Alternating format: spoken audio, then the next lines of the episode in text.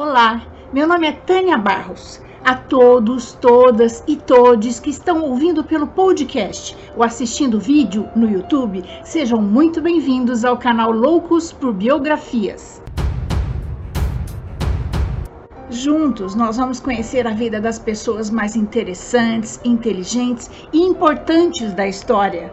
Mas antes de começarmos, eu gostaria muito de agradecer aos apoiadores do canal no Catarse. E se você também quiser se tornar um apoiador do canal, o link do nosso projeto no Catarse é este aqui e vai estar na descrição desta biografia.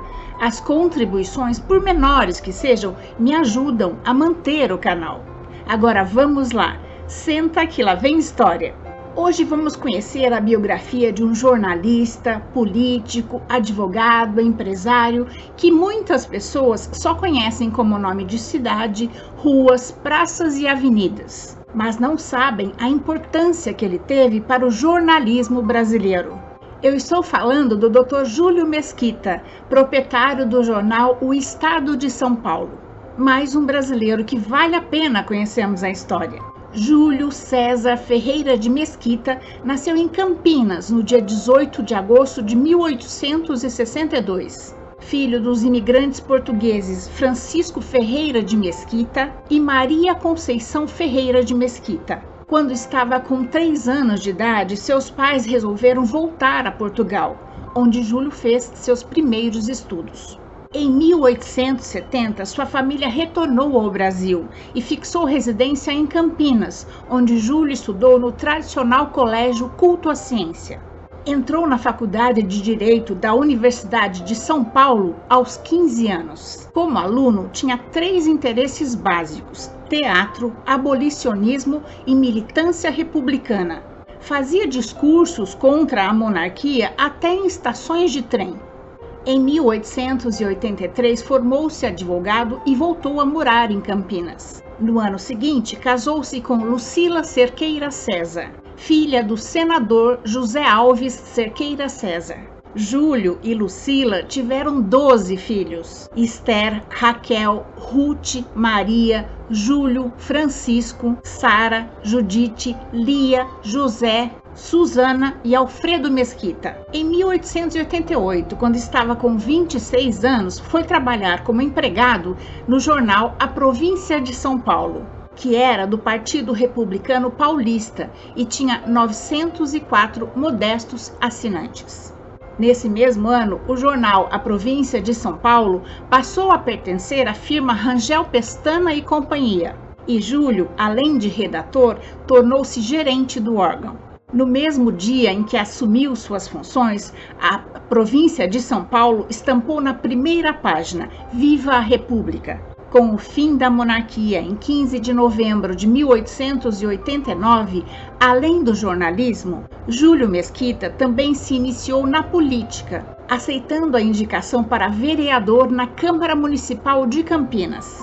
Fez parte da Comissão de Justiça entre seus pronunciamentos, destaca-se aquele em que fez a defesa da proteção aos escravos.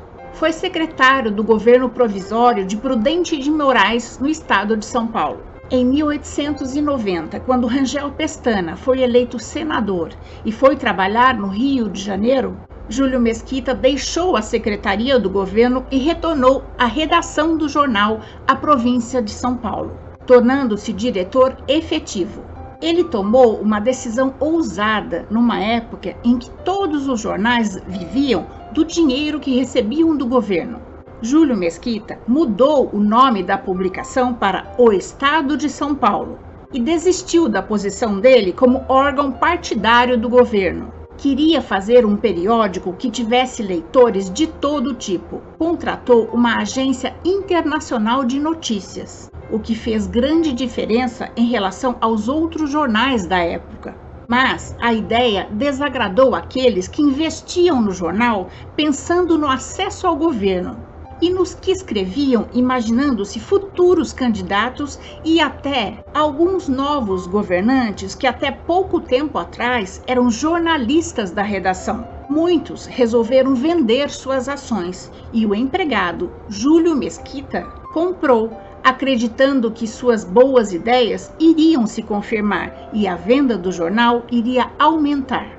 A separação do governo se fez num processo lento. O próprio Júlio Mesquita misturou as coisas por algum tempo, fazendo carreira de deputado e diretor da redação. Em 1900, quando rompeu com Campos Salles, foi se tornando um jornalista cada vez mais seguro e dono da publicação, após comprar as últimas ações nas mãos de terceiros implantou um noticiário apartidário e atingiu muitos públicos.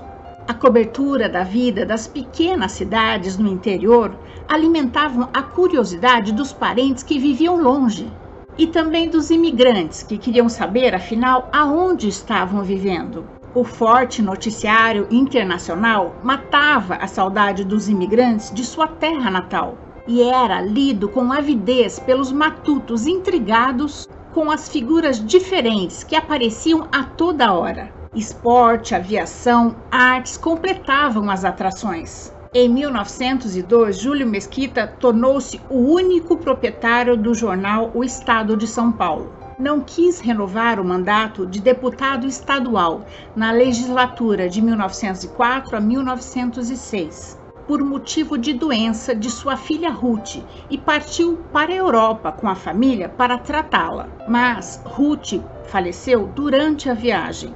Abalado, Júlio Mesquita permaneceu em Portugal até 1906 com a família. De volta ao Brasil, foi mais uma vez eleito deputado estadual, de 1907 a 1909 e logo depois, por escolha unânime de seus pares, tornou-se líder da maioria da Câmara de São Paulo. Em 1907, a empresa O Estado de São Paulo passou a ser uma sociedade anônima, com Júlio Mesquita como maior acionista, fazendo parte também da sociedade sua mulher Lucila, suas filhas Raquel, Esther, Maria e seus sogros José Alves de Cerqueira César e Maria do Carmo Cerqueira César. No ano seguinte, uma nova máquina foi adquirida e o jornal passou a ser composto por linotipos.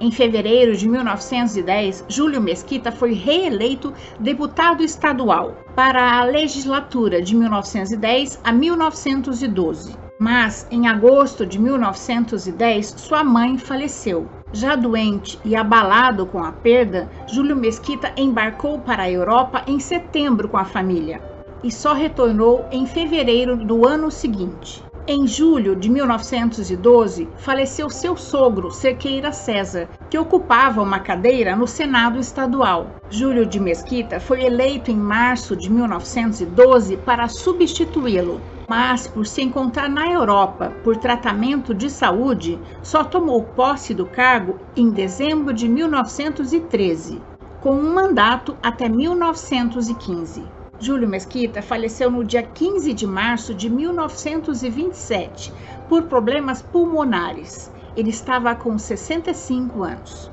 Em 1927, quando Júlio Mesquita faleceu, o jornal O Estado de São Paulo estava com 48,6 mil assinantes e estava organizado como uma grande empresa. O crescimento das vendas foi de 10,5% ao ano durante os 40 anos de sua administração.